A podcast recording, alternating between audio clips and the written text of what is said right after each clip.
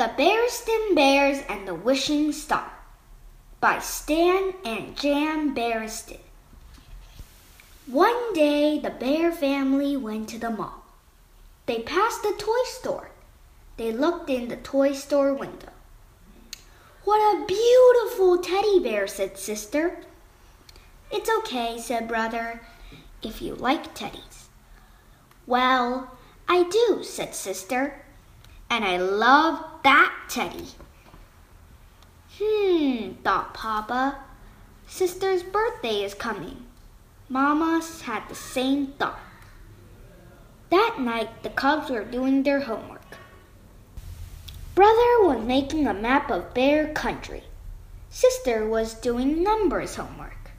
She was not doing well with numbers. She got a C on her last report card. Papa was helping her. She wanted to get a B or even a A. Soon it was bedtime. Look, said Mamma, the wishing star. What is the wishing star? asked Sister. It is the first star that comes out at night, said Mamma. You can wish upon it. Then Mamma said the wishing star right. Starlight, star bright, first star I see tonight. I wish I may, I wish I might. Have the wish I wish tonight. What happens then? asked Sister. If you wish hard, said Mamma, and you do not tell anyone your wish, it might come true. I'm going to try it, said Sister. She said the rhyme. Starlight, star bright, the first star I see tonight. I wish I may, I wish I might have the wish I wish tonight. Then Sister fell asleep. She dreamed of the beautiful teddy. Sister's birthday came. She got the teddy for her birthday. I got my wish! I got my wish, she cried. After supper and the birthday cake, sister and brother did their homework. Brother was still working on his map. Sister was still working on numbers. Getting a B or even an A would be so nice, she thought. Sister got her report card the next day. She got an A for numbers. I got my wish! I got my wish, she cried.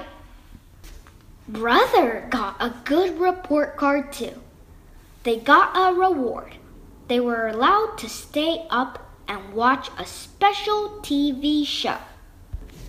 It was about a pony, a beautiful white pony.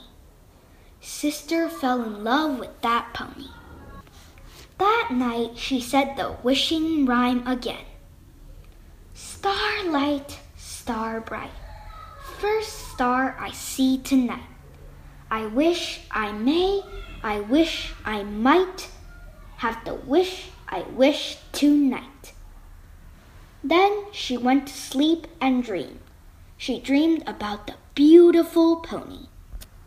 The next morning she woke up early. She ran downstairs. She ran outside to look for her new. She looked all over. It wasn't tied to the fence. It wasn't in the shed. It wasn't anywhere. Sister was very sad when she came back. What's the matter? asked brother. I did not get my wish, said sister. What did you wish for? asked brother. I'm not supposed to tell, said sister. You can tell if you don't get your wish, said brother. I wished for a beautiful white pony, sister said. Oh, said brother. You know, sis, you have to be careful with the wishing star. If you are greedy or ask for too much, the wishing star may not hear you. I got my first wish, said sister. It was your birthday, brother said.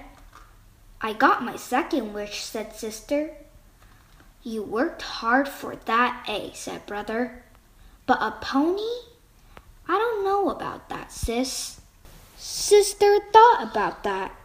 Then she smiled and said, Well, anyway, two out of three isn't bad.